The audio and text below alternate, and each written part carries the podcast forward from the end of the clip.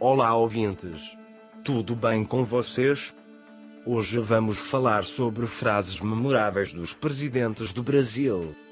Todas estas questões, devidamente ponderadas, levantam dúvidas sobre se o desafiador cenário globalizando representa uma abertura para a melhoria dos procedimentos normalmente adotados. Nunca é demais lembrar o peso e o significado destes problemas, uma vez que a execução dos pontos do programa prepara-nos para enfrentar situações atípicas decorrentes do retorno esperado a longo prazo. Meu nome é Custódio Egídio Pinto Albuquerque Oliveira, mas vocês podem me chamar de Todd. Lembrem-se deste nome em 2022. Vamos ao episódio.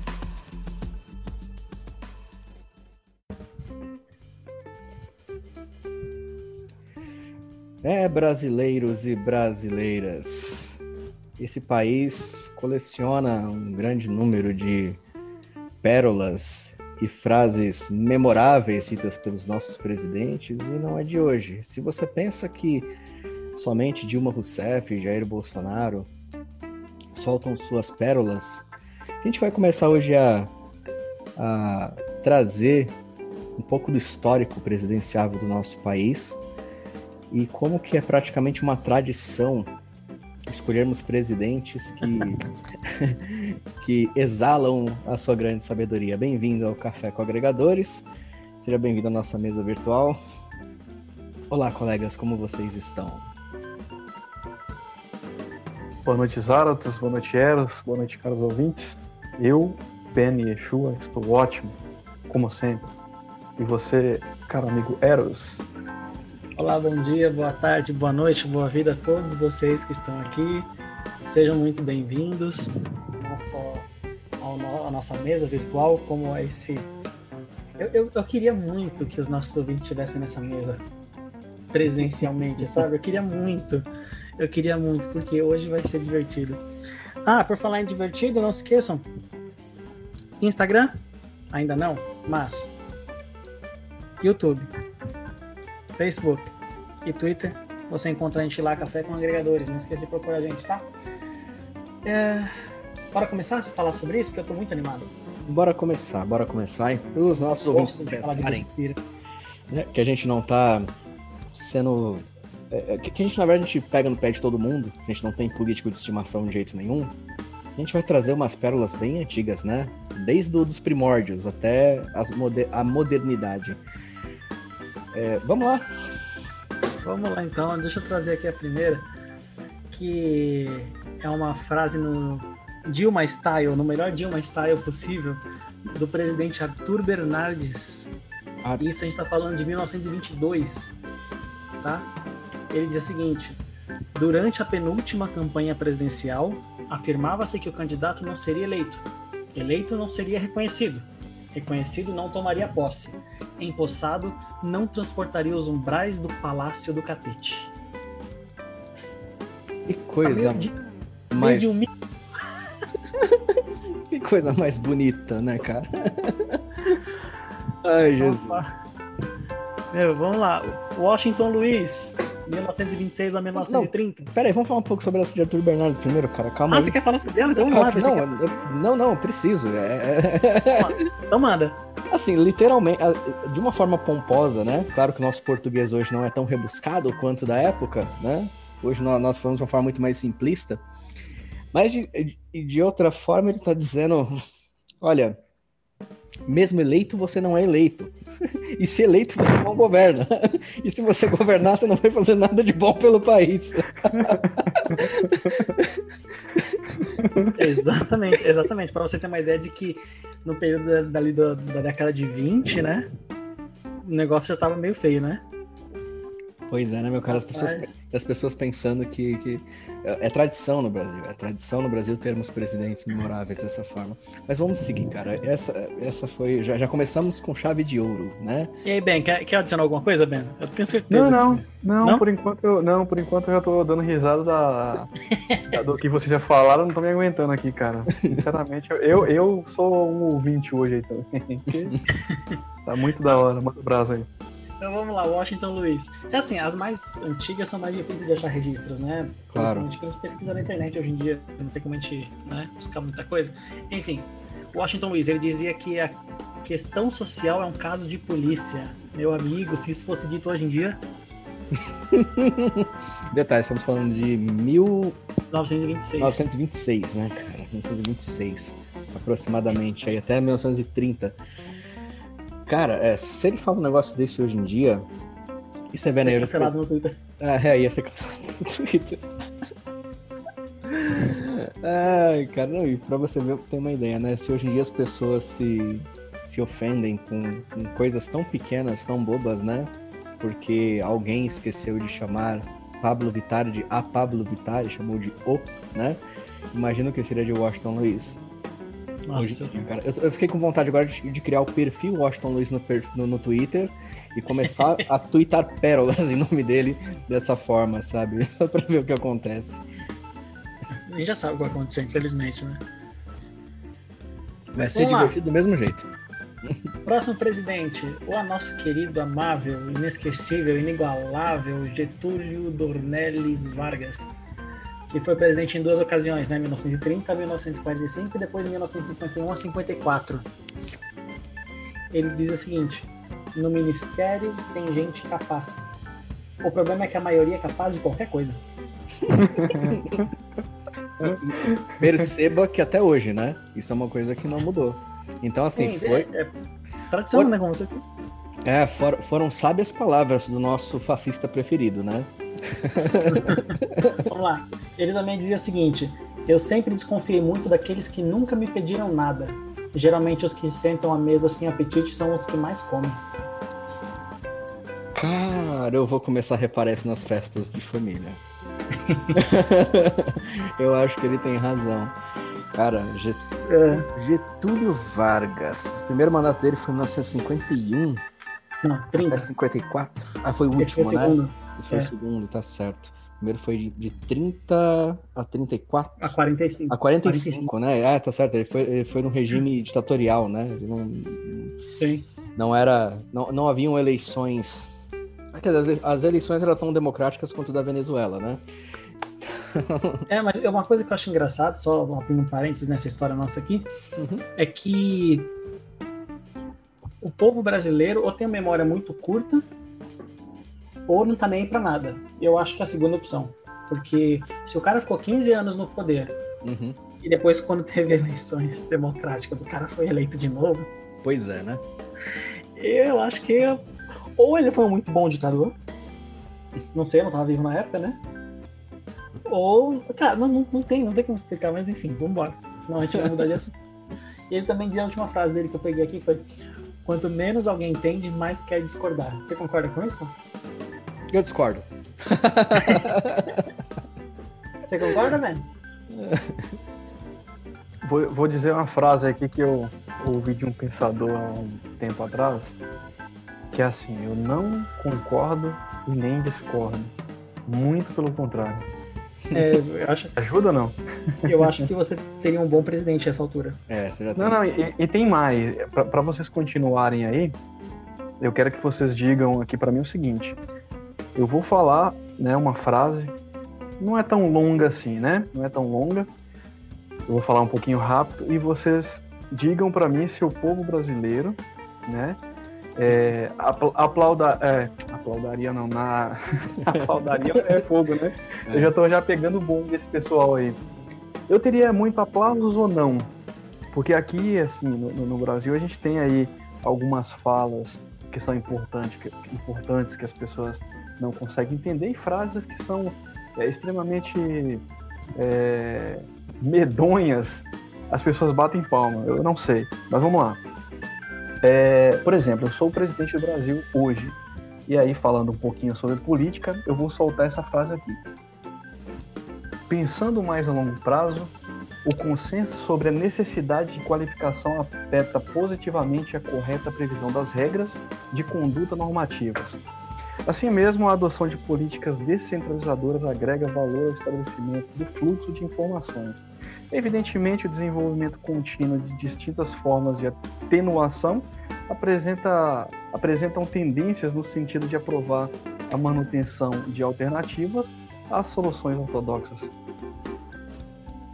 Você usou algum gerador, não usou? Exatamente. eu usei o famosíssimo gerador de Lero Lero. Aí eu falo pra a gente conhece isso. Mas se um presidente solta Mas algo assim.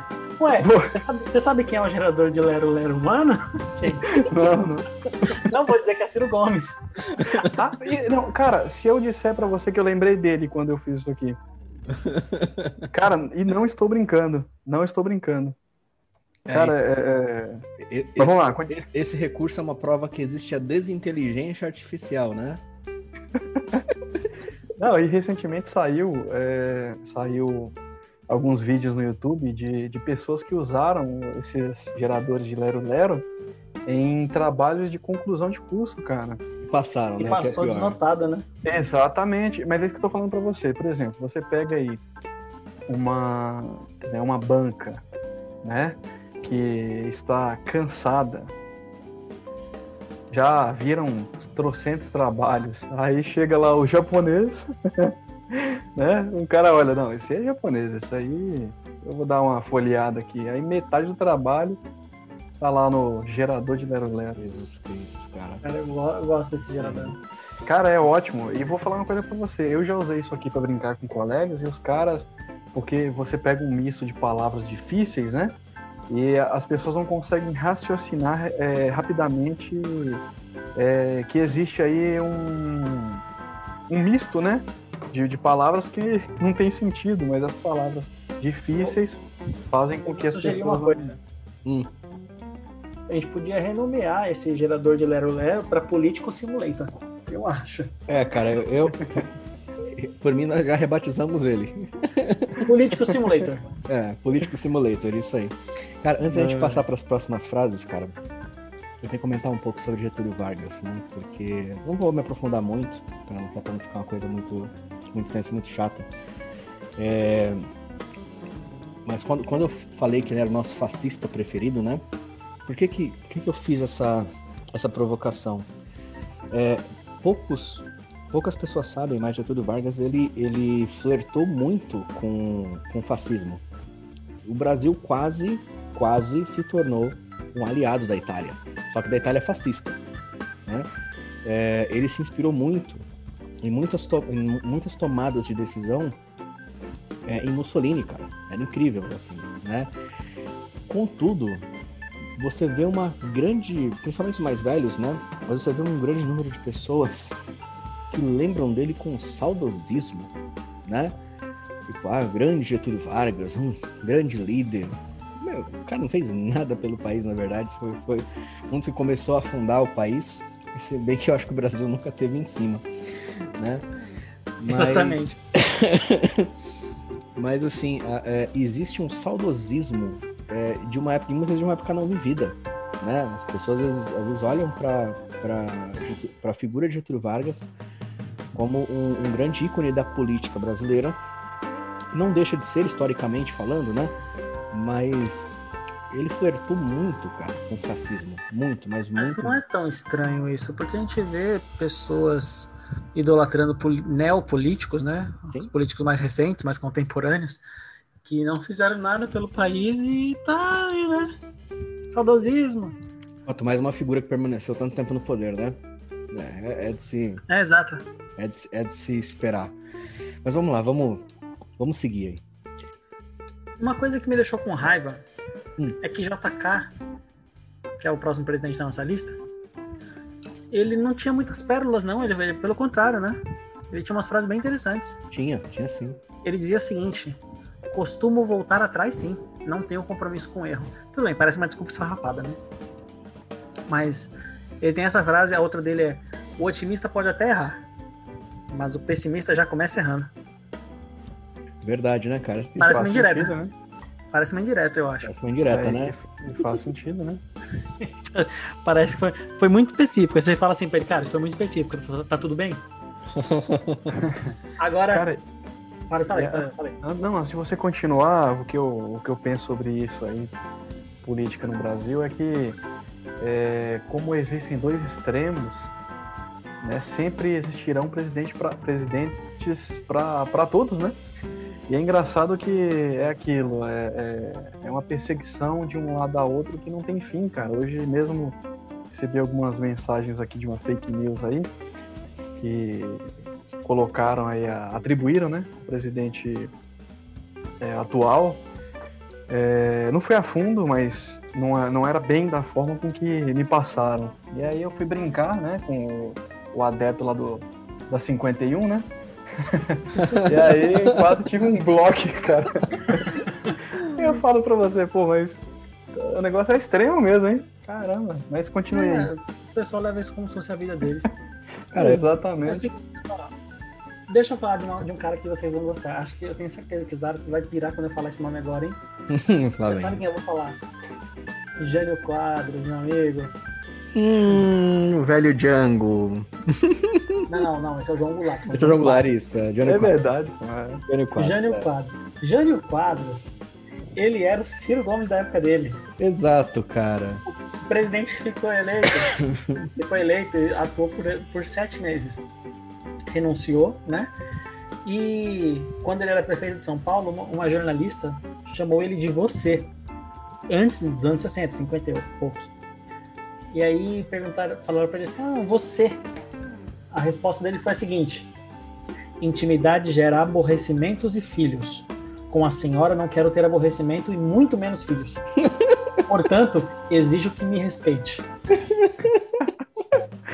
Pô, agora aproveitando aí, aproveitando essa aí, o Eras, eu vou falar uma frase aqui que com certeza você já sabe né, de quem é, mas eu gostaria que, o, que os ouvintes é, pensassem, né?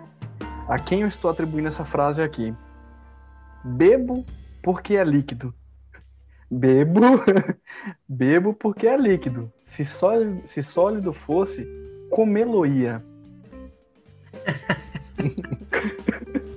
tá vendo a minha tela? Hã? Você tá vendo a minha tela? Porque essa é a próxima frase. É, era a próxima frase? frase? É. Então, mas é por isso que eu falei, você já deve conhecer. Sim, mas era a próxima frase que eu peguei. Ah, com certeza, com certeza. Essa frase é famosa demais. Tem, tem frases extremamente famosas que tem aqui. Por exemplo, ó, vou pegar um aqui. A... Eu só separei uma do, do Jango, em homenagem aos árabes, né? que é outro maravilhoso presidente que nós tivemos. Que ele, que ele manda assim: não troco um só trabalhador brasileiro por 100 desses granfinos arrumadinhos. O, cara, o cara tinha um discurso populista, velho, que puta merda. É, é pra você ver como é que, assim, outra coisa que a gente tem em comum da maioria dessas figuras, principalmente de Tancredo Neves para cá, é a questão do discurso populista.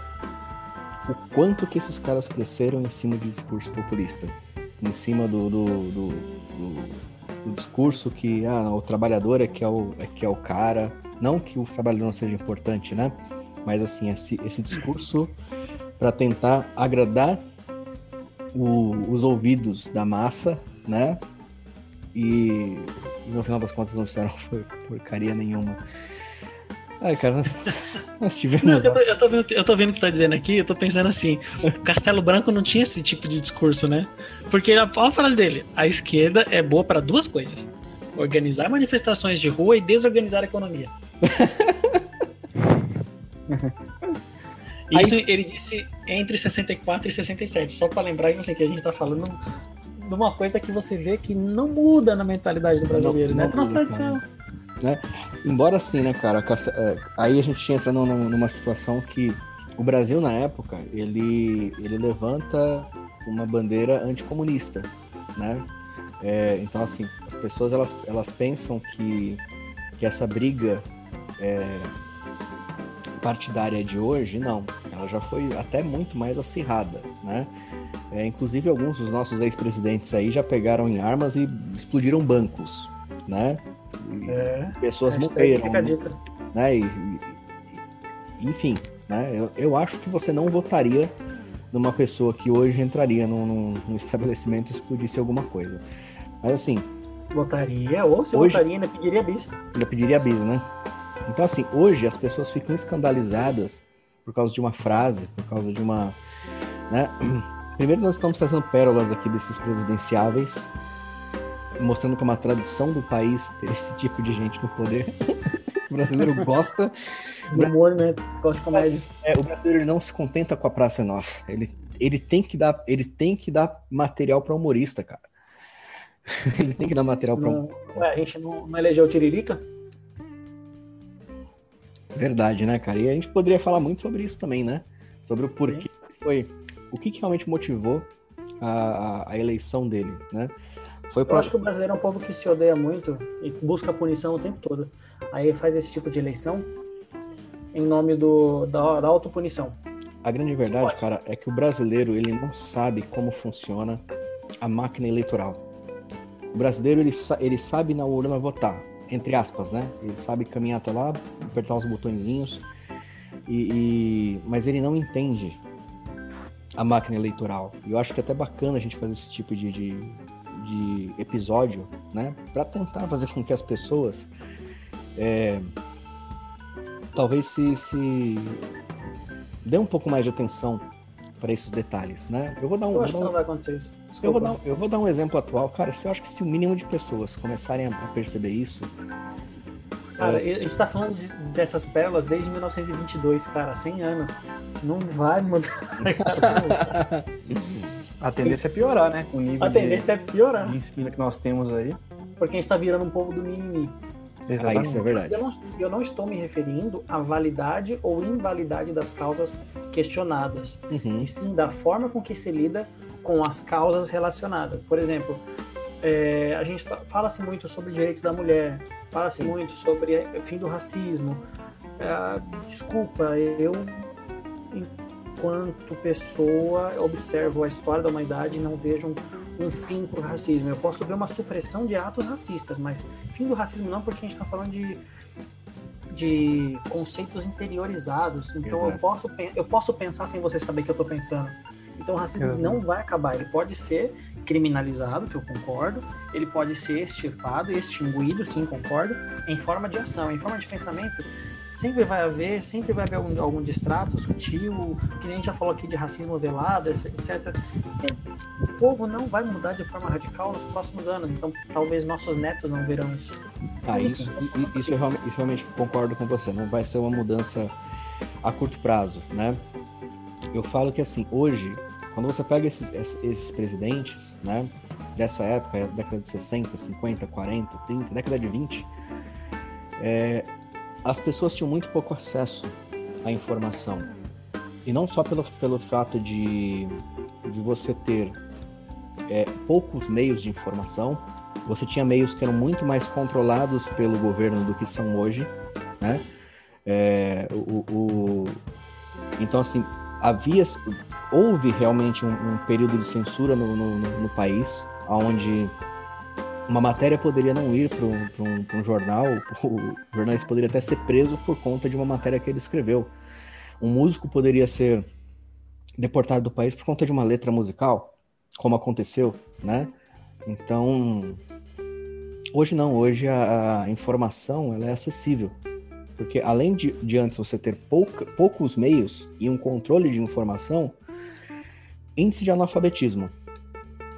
Quantas pessoas, por exemplo, conheceu o Jânio Quadros, conheceu o João Goulart, é, Juscelino Kubitschek, mas via ele na foto, via talvez um programa de televisão ou talvez um rádio na época, mas ele era incapaz de pegar um jornal e ler uma matéria, compreender um pouco mais sobre o que estava o que estava acontecendo. Então ele só recebia informações muitas vezes que era literalmente controlada.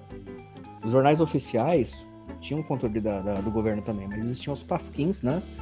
Os folhetins, que muitas vezes eram, eram os blogueiros da época, né? Que eram os jornalistas independentes que podiam ou não estar tá falando a verdade, claro. Mas essas pessoas não tinham. O índice de analfabetismo era muito grande, então quer dizer, até isso atrapalhava as pessoas terem informação. Hoje não. Hoje as pessoas simplesmente ignoram a informação, mas que ela tá aí, ela tá. É, cara, é um assunto bastante detalhe que a gente pode tratar também no programa, me pede? Com certeza, com certeza.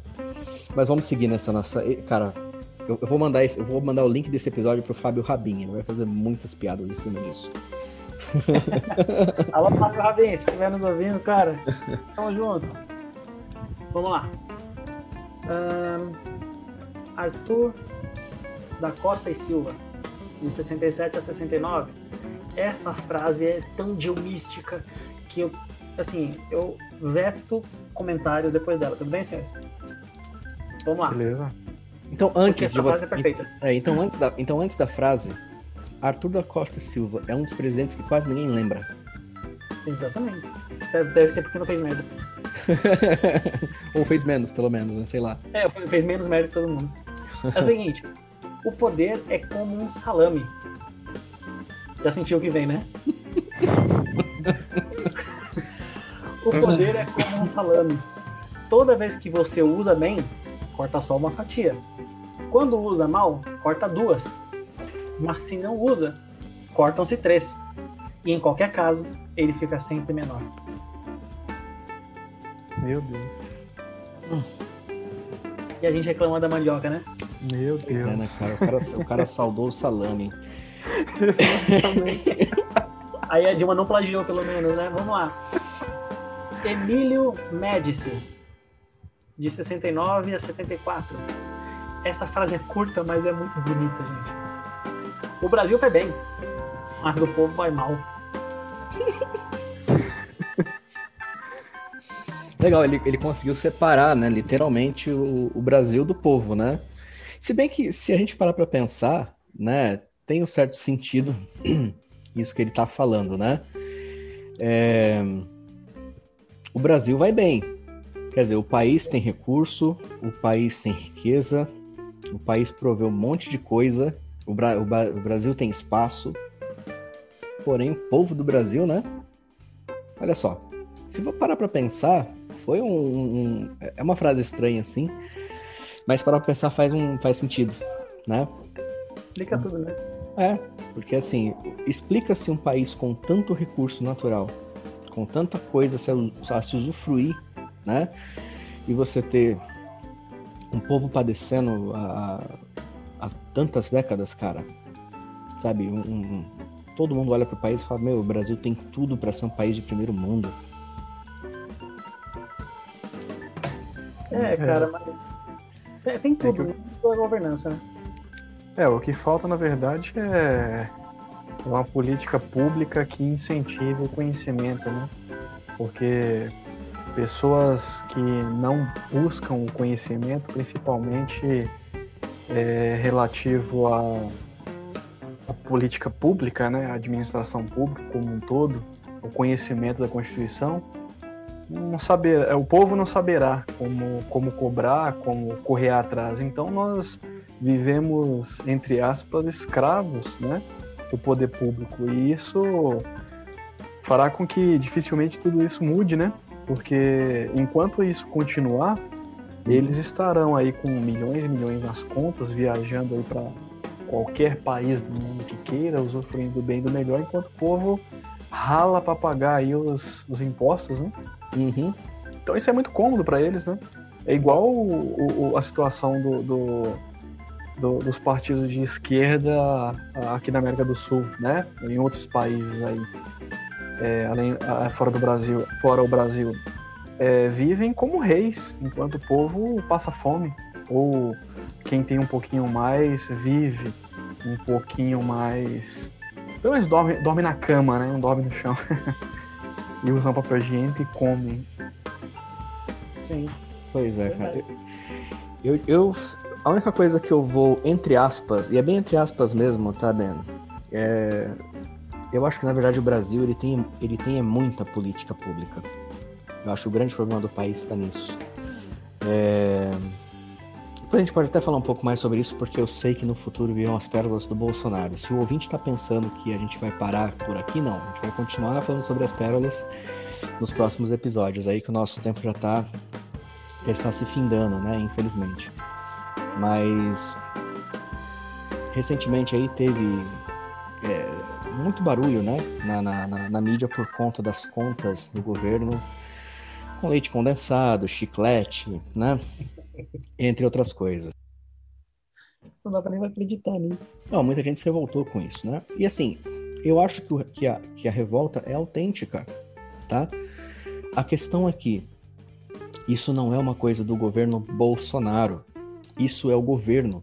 Isso é o Estado há muito tempo.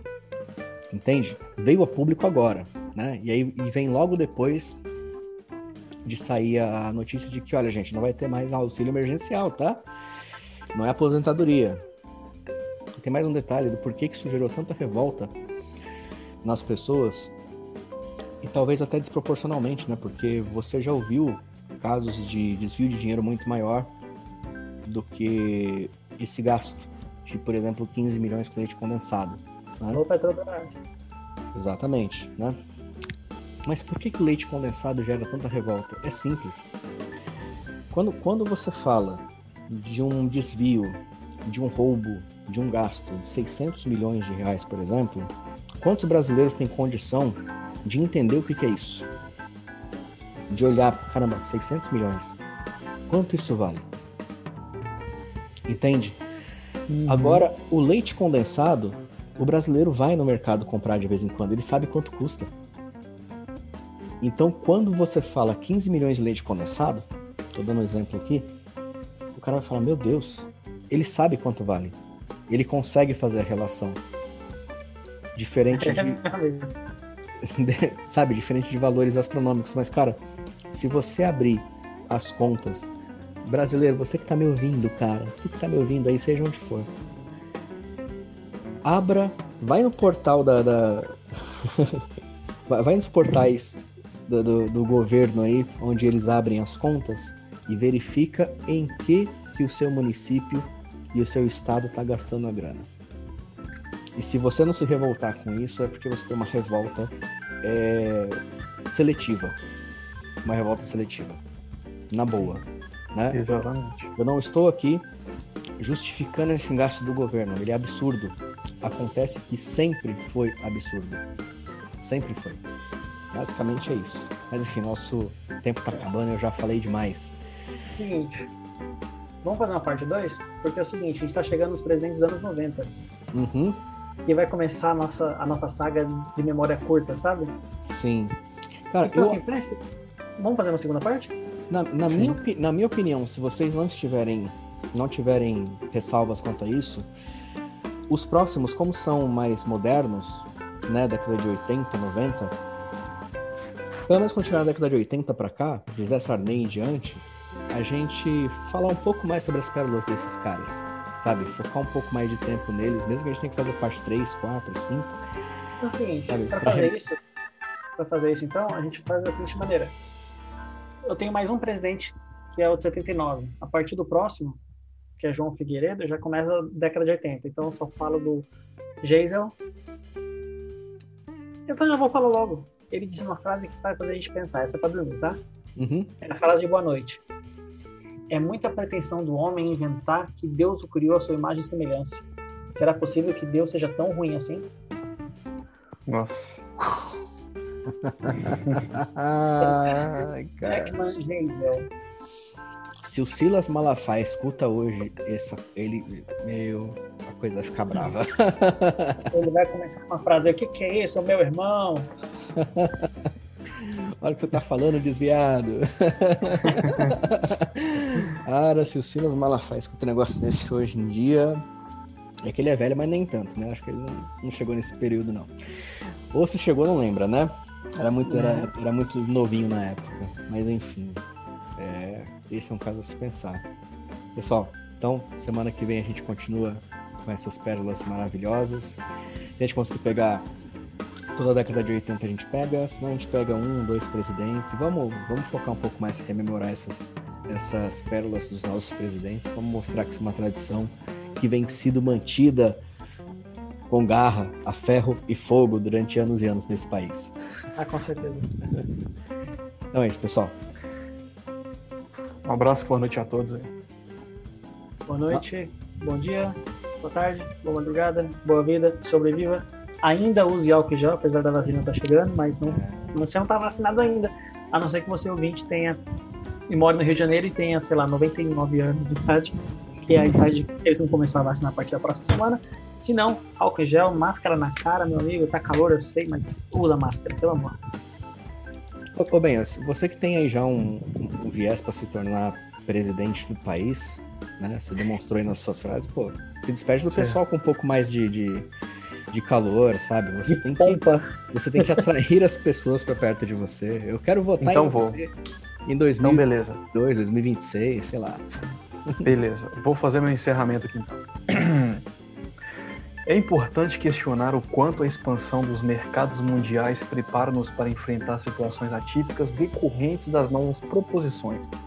Nunca é demais lembrar o peso e o significado destes problemas, uma vez que a adoção da- das políticas descentralizadoras facilita a criação do fluxo de informações. Boa noite, caros ouvintes. Boa noite, Eros. Boa noite, Zara. Um abraço. Adoro.